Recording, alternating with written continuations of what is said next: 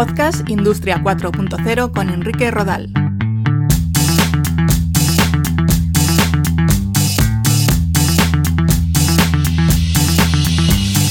Un saludo. Bienvenidos a un nuevo capítulo de Podcast Industria 4.0. Hoy os quiero hablar del impacto de la tecnología en la crisis del coronavirus. La verdad es que me lo he pensado bastante antes de grabar este episodio porque no quería que nadie pensase que me quiero aprovechar de alguna manera de este contexto para hacer difusión de, mi podcast, pero la verdad es que he visto información interesante que creo que es importante compartir con vosotros. Por otro lado, estamos en un contexto de semi-aislamiento domiciliario en España y teniendo tiempo y herramientas para difundir contenidos útiles e interesantes, creo que es casi una obligación hacerlo. Espero que lo entendáis porque no hay otro tipo de objetivo en todo esto. Si os parece, comenzamos.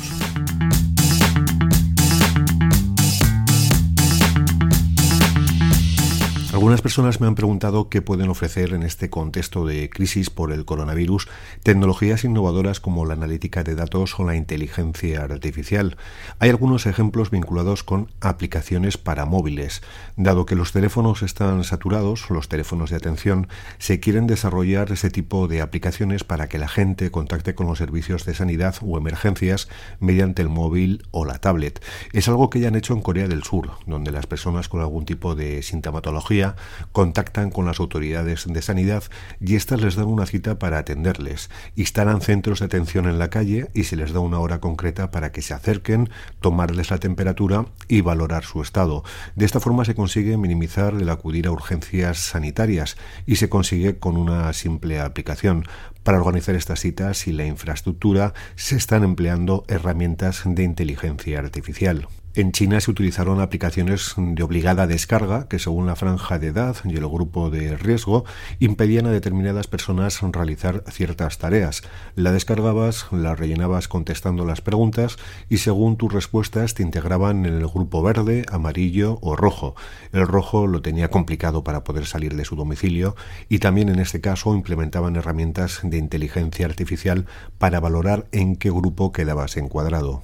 Al margen de estos ejemplos, en lo que se refiere a la analítica de datos basada en inteligencia artificial, para analizar la propagación de la enfermedad, poco se puede hacer. Lo que nos ha enseñado el coronavirus es que hay muchísimos factores o variables que pueden incidir en su propagación y ningún modelo de cálculo está preparado para determinar qué va a ocurrir. Hay muchos valores que aún desconocemos y es imposible establecer un modelo fiable sin datos. Se pueden hacer cálculos probabilísticos, matemáticos, pero no modelos fiables de la evolución. Así que en este sentido, la analítica de datos y la inteligencia artificial hoy por hoy no tienen mucho que hacer.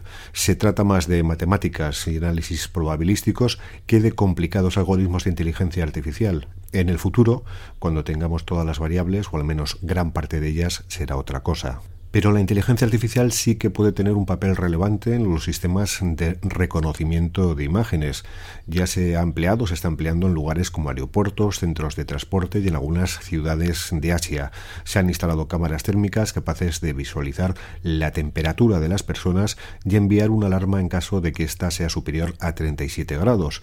Incluso en China han empleado drones con cámaras térmicas para supervisar a la población mientras transita por la calle. También en China han inventado unos cascos inteligentes que pueden medir la temperatura en un radio de 5 metros. Si alguien da positivo, el casco emite una alarma. Estos cascos los llevan policías o funcionarios chinos y son capaces de tomar la temperatura a más de 200 personas en menos de dos minutos. Siguiendo con los drones, se están empleando este tipo de aparatos aéreos controlados a distancia para el traslado de medicinas entre centros hospitalarios e incluso, como hemos visto en algunas localidades españolas, para lanzar mensajes a la población de que no salgan de sus casas. Incluso se utilizan para desinfectar calles o lugares de difícil acceso, rociando desinfectante desde lo alto. En el ámbito del Internet de las Cosas, eh, ¿qué se está haciendo? Bueno, pues están adquiriendo relevancia las herramientas de supervisión de hogares, aparatos que son capaces de detectar movimientos, caídas o anomalías en el comportamiento de las personas y enviar un mensaje de alarma a familiares o cuidadores. Hace unos días salió una información del desarrollo de un grupo de, de chavales y chavalas que con partes de robots de Lego habían creado un sistema de dosificación de gel para manos sin contacto. Algo relativamente sencillo, como un sensor de movimiento, activa un mecanismo que aprieta el difusor del gel y este se deposita en tus manos sin necesidad de tocar ni apretar ningún dispositivo. También se han desarrollado robots para la desinfección que circulan por algunas calles de países asiáticos. Están dotados de visión artificial, lo que les permite circular de forma autónoma. Dado que tampoco existe mucho riesgo de colisión con otros vehículos o personas, está siendo una buena piedra de toque para probar estos sistemas autónomos de desplazamiento. Incluso también se utilizan robots para el reparto de comida en habitaciones con enfermos de coronavirus, lo que supone que no tenga que entrar ningún asistente sanitario humano. Otro desarrollo son las mascarillas inteligentes. Como no, Xiaomi ha desarrollado una mascarilla que es un dispositivo eléctrico que cuenta con un filtro dinámico que trabaja permanentemente para limpiar el aire que llega a nuestros pulmones. Se recarga vía USB y la autonomía de su batería dura entre 4 y 6 horas. Y la impresión 3D o fabricación aditiva también está teniendo su impacto en la lucha contra el coronavirus. En Italia, en un hospital, se agotaron las válvulas que utilizan los respiradores, que son muy importantes para los pacientes. El fabricante tenía problemas para suministrar repuestos y la solución vino de la comunidad Maker, que llevaron una impresora 3D al hospital y fabricaron este tipo de válvulas que eran funcionales. El problema es que estas válvulas necesitan certificación sanitaria, pero ante la urgencia de la situación, los profesionales sanitarios se saltaron la burocracia. Y en España hay comunidades de makers que están fabricando respiradores y ventiladores de código libre. Piden a todo el que lo desee que colabore con sus diseños de cara a estar preparados por si fuese necesaria su producción mediante impresión 3D. Otro ejemplo estaría vinculado al uso de apps y GPS. También en Corea del Sur, a los visitantes llegados de otros países se les obliga a descargarse una aplicación para móviles en la que cada día tienen que contestar preguntas sobre su estado de salud y, muy importante, están obligados a geolocalizarse con el GPS para verificar que siguen en el espacio de aislamiento obligatorio asignado. Son herramientas que ya se están aplicando en algunos lugares, pero hay que tener en cuenta, como siempre, varias cuestiones. Las que tienen que ver con la privacidad de las personas y qué se hace con las imágenes, con la información y los datos que se captan.